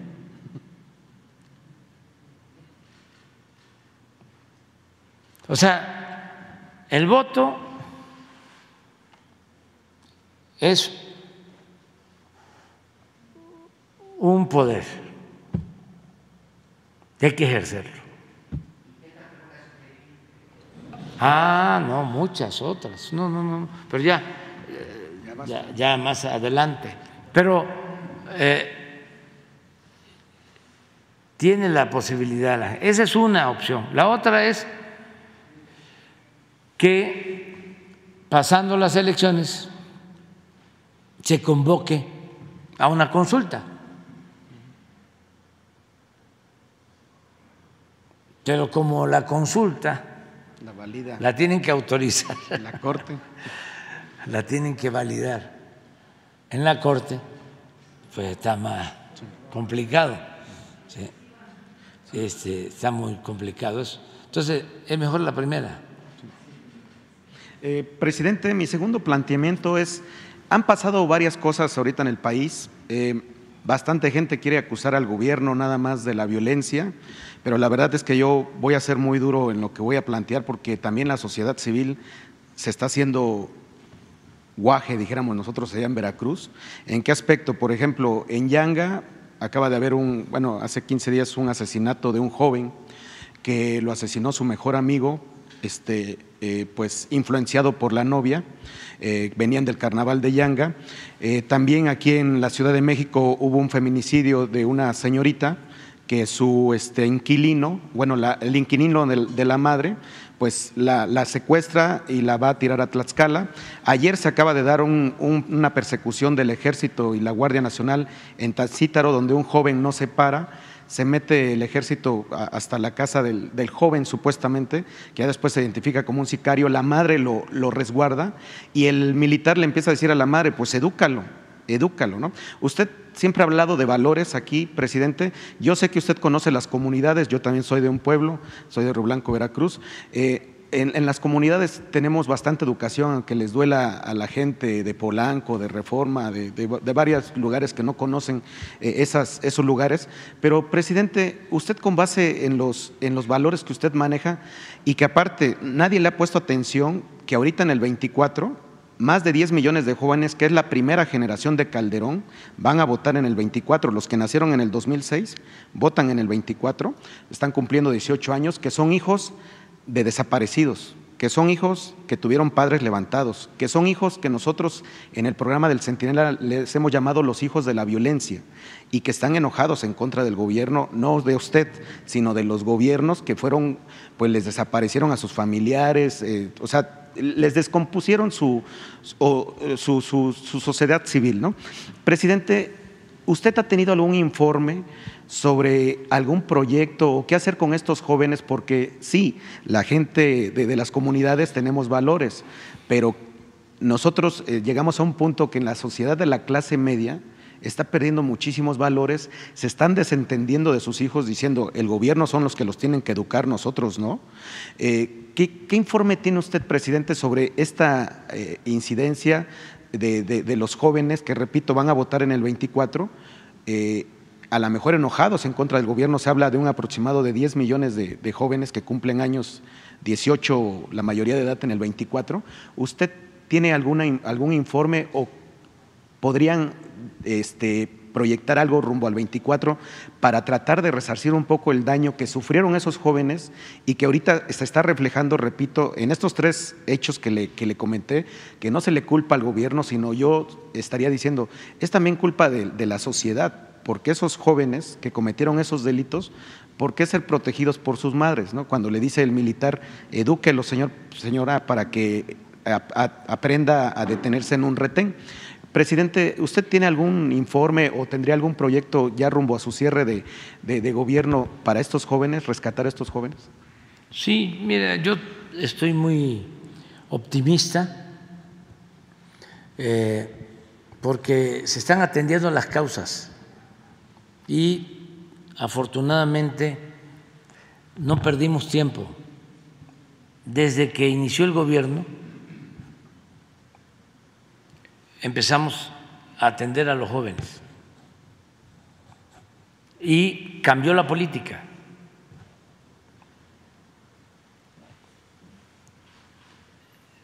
Bueno, he insistido siempre de que la paz es fruto de la justicia, de que no se puede enfrentar la violencia con la violencia, que no se puede enfrentar el mal con el mal, que el mal hay que enfrentarlo haciendo el bien, que no se puede apagar el fuego con el fuego, que hay que atender las causas, que el ser humano no es malo por naturaleza, que son las circunstancias las que llevan a algunos a tomar el camino de las conductas antisociales.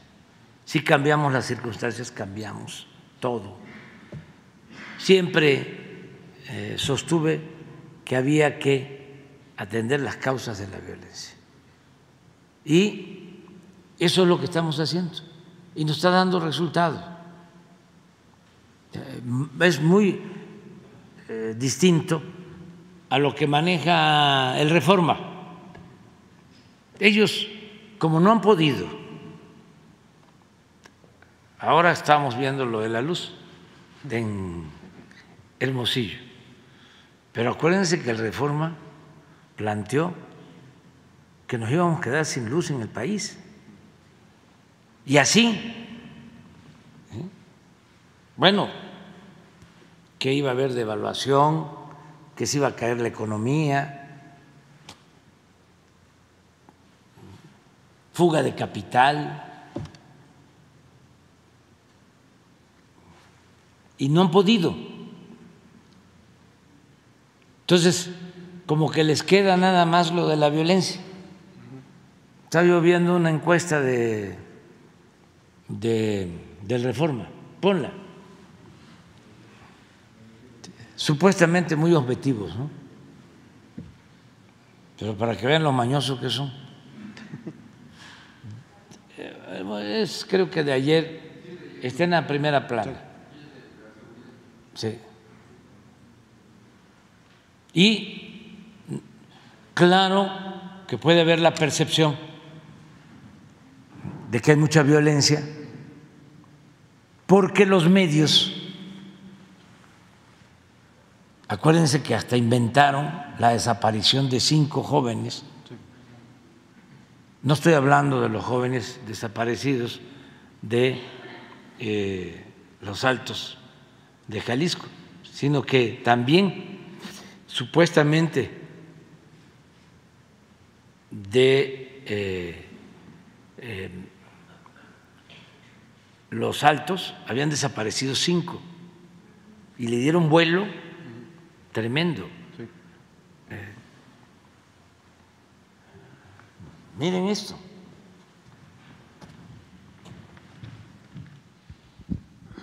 Aquí como que me quieren, ¿no? Sí. sí. La, gente, ¿no? Sí. Pero te vamos a, dar tu dulcito. ¿eh? Pero meten esto.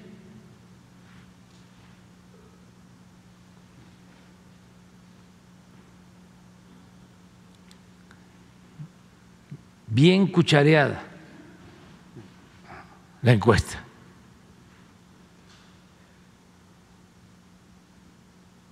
Se desborda el temor por la seguridad, por la inseguridad. Afortunadamente hemos ido avanzando. Eh, en reducir homicidios, robos. Ahí vamos, poco a poco. Y yo les puedo garantizar que vamos a seguir bajando la incidencia delictiva. Porque hicimos al principio desde el principio lo correcto, atender las causas. Si la gente tiene eh, ingresos, si son suficientes los ingresos para lo básico, si son atendidos los jóvenes, si tienen posibilidad de trabajo, de estudio, si la familia tiene esperanza, si están contentos, pues claro que vamos avanzando, va avanzando. Eh, y tengo confianza de que en vez de 17% de disminución desde que llegamos a, en, homicidios, vamos a terminar en 20% menos. 20% menos. Y porque todos los días estamos trabajando. Miren la otra.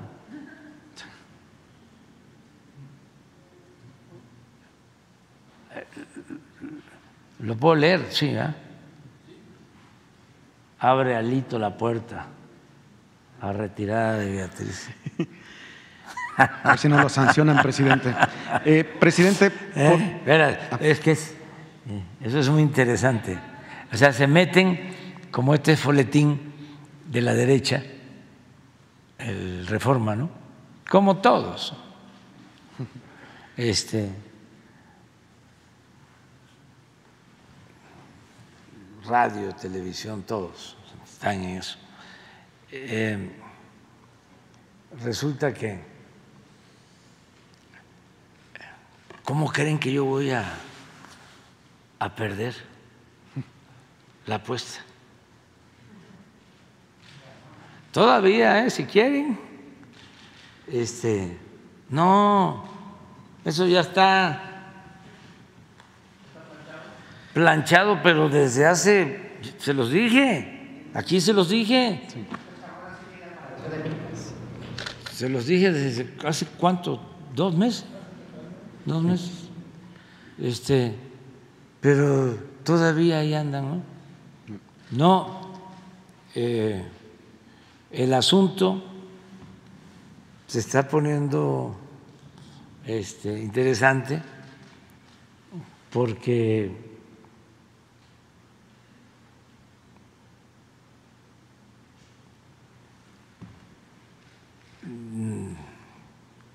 están todos pidiendo ¿no? que la señora decline.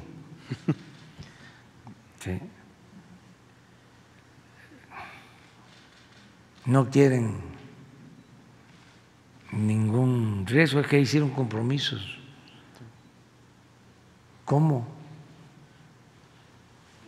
Este, van a ir a, a decirle a los manda más que no salió. No, no me equivoco, los conozco muy bien. Son muy burdos, mucho, mucho, mucho, muy burdos. Son predecibles, ya a leguas se les identifica y se les ve. Además, la política es un oficio. ¿Qué sabe de política? Que es un noble oficio. Es como el periodismo. Pongan a hacer lo que ustedes hacen a Claudia X González. O sea, con todo respeto. Este, a ver, que Sara este, eh, le dé la oportunidad a Claudio para que él informe a, ¿cómo se llama? López Dóriga. No, pero no solo López Dóriga, sino a todos los del, Ciro. de fórmula. ¿Cómo le va a hacer Claudio? No sabe. Porque Sara es una profesional, porque el periodismo es un oficio. Así es la política. Es un oficio. ¿Cómo le van a dar la conducción de un proceso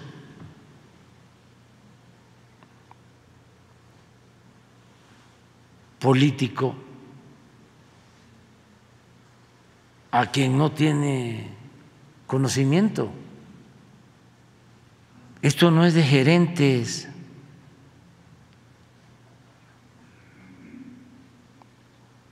Y vaya que le, ayudan todos. Y lo que resulta eh, ridículo lo convierten en una virtud. Estaba yo escuchando a Leo Zuckerman decir, qué barbaridad, qué proceso tan bien conducido, ejemplar.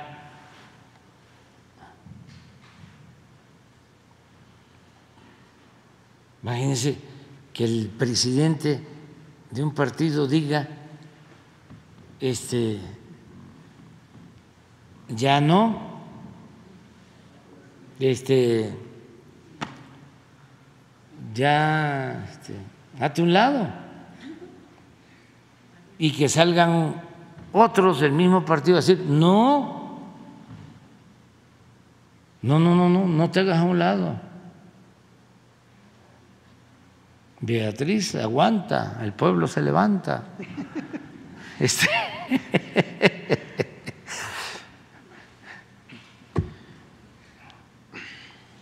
Entonces sí, este, está interesante, ¿no?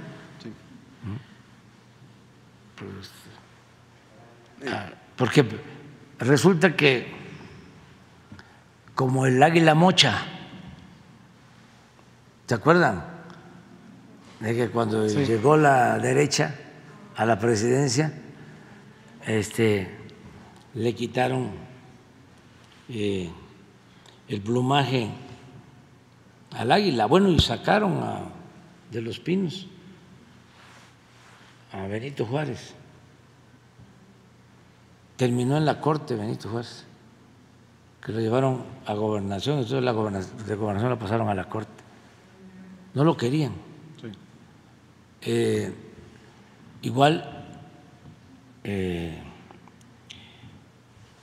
el escudo era un águila mocha. Pues ahora resulta que el proceso va a quedar mocho, porque si no lo terminan,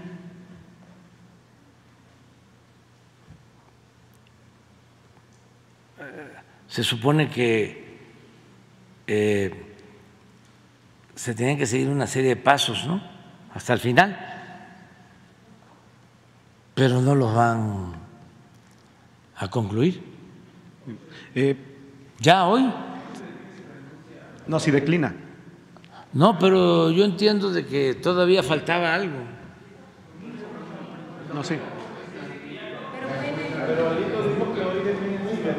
Sí, vamos a esperar. o sea, y, y- y no es que este, eh, quiera meterme en esto, o sea, es que eh, la verdad em, da pena, ¿no? De cómo se quedan callados en los medios, no informan, hay conductores, ¿no? Que les están ayudando.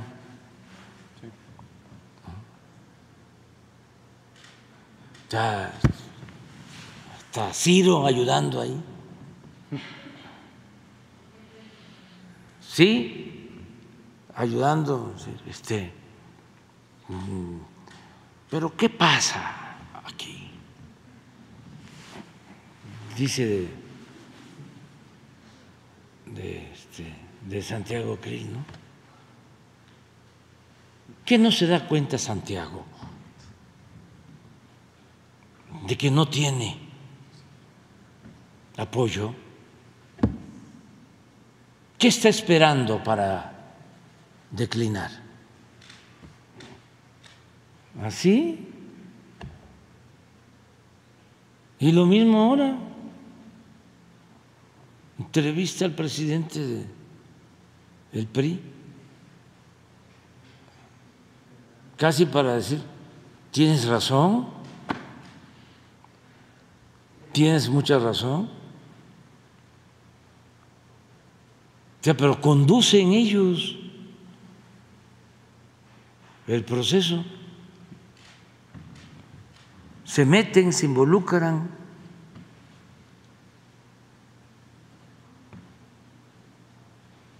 Y sí, este, hasta los mismos militantes de los partidos del bloque conservador deberían de,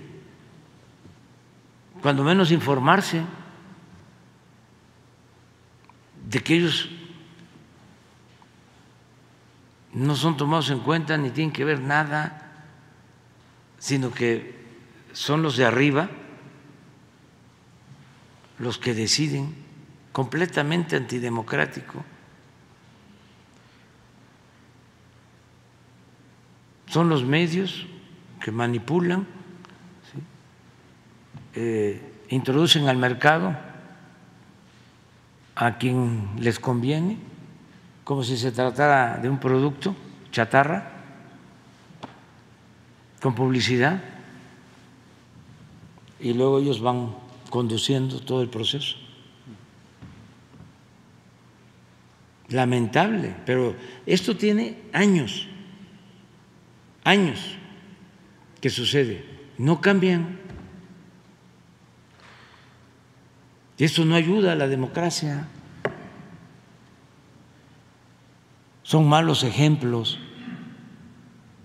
¿Cómo este, forzar a alguien? Lo mismo que hacían con el, movimiento ciudadano. Y dice alguien ahí, no, es que este, Andrés Manuel quiere eh, poner al candidato. No, ¿qué me va a importar a mí? Este, eh, son libres. Lo que no eh, acepto es que se esté chantajeando, se esté eh, amenazando, golpeando, si no se aceptan las reglas del juego mafioso. Si ya la mafia decidió arriba, todos tienen que alinearse. Y yo soy un rebelde. Eso no se lo acepto a nadie. Ni modo que me quede callado. Si me estoy dando cuenta,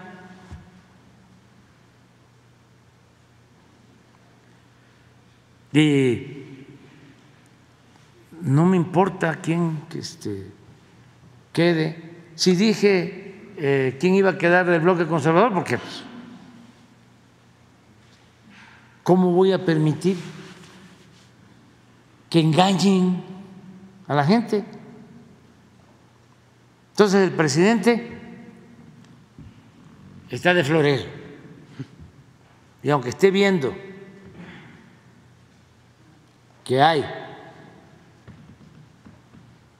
toda una estrategia engañosa, mentirosa, falsa, se tiene que callar. No, vamos a ejercer nuestra libertad todos y vamos a expresarnos. Ah, y si me equivocara, pues entonces sí. ¿Pero ustedes creen que me voy a equivocar? No, no, no, todo está planchado ya. El asunto es que se ponen nerviosos porque se, ¿y qué tal? Que no resulte. Entonces, a darle otra vuelta a la tuerca, ¿no? Apretarles más. Imagínense lo vergonzoso que un presidente de un partido le diga a una dirigente de ese mismo partido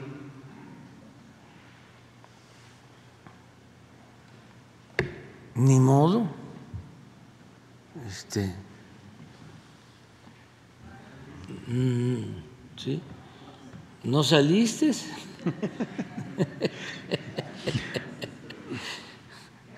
o como decía este eh, don Adolfo Ruiz Cortini ni modo, perdimos.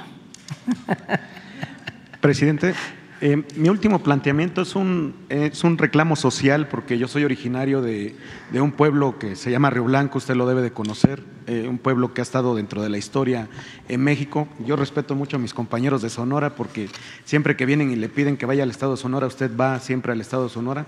Entonces, eh, yo, yo ya no puedo andar en las calles allá en Río Blanco porque cada vez que me ven me dice, ¿cuándo va a venir con el respeto que usted me merece, presidente, sin, sin faltarle al respeto a su investidura, le dicen cabecita de algodón allá en, mi, en mi, pueblo, y, este, y dicen que si le pueden eh, invitar a un recorrido a, la fábrica de Río Blanco, porque sería una foto histórica con todo el pueblo de, de Río Blanco, acompañándolo usted que recorra la fábrica de Río Blanco, para que eh, donde fueron sacrificados los mártires de 1907, pues se pueda usted tomar una foto ahí con, con todo el pueblo, porque me dicen, es que si no va a salir como los demás, nada más vino a pedir el voto y ya no regresó. O sea, me lo han planteado, se lo digo con el respeto que usted me merece. Entonces, eh, la verdad es que... No, eso yo, sí caliente. Sí, no, yo lo sé, que eso sí caliente, yo lo sé, yo lo sé. Eh, porque yo ya se lo he planteado varias veces y la verdad es que no nos ha dado... Sí, voy a ir, ya. ¿Sí? Okay. Voy a ir en enero. En enero. Okay. Sí, que es el aniversario. Ok, muchas gracias. Es el día, creo que 6 7 de enero, el día de, de, la represión a la huelga de Río Blanco. Voy, 7 de enero, estoy ahí. Y voy a ir también de una vez, aprovecho, eh, a informarlo, porque me invitó el presidente municipal de Motul, Yucatán, de Motul, porque eh, se cumplen 100 años del asesinato de Felipe Carrillo Puerto.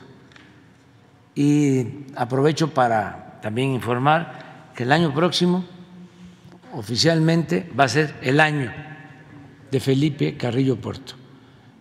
Y voy a estar en Motul el día 3 o 4, que fue su asesinato, de enero. 3 de enero. Voy a estar allá. ¿Me vas a acompañar a tu tierra? Bueno. Muy bien. Entonces, ya vámonos a cenar ya. Estamos hablando de, este, de Motul, ¿se imaginan lo que pensé ahorita? ¿Eh? En unos motuleños, sí. Bueno. Mañana, mañana, mañana, mañana. Mañana te vamos a contestar lo de la comisión. Le vamos a pedir que venga alguien de la comisión mañana. Nos vemos. Nos vemos mañana. Dios es.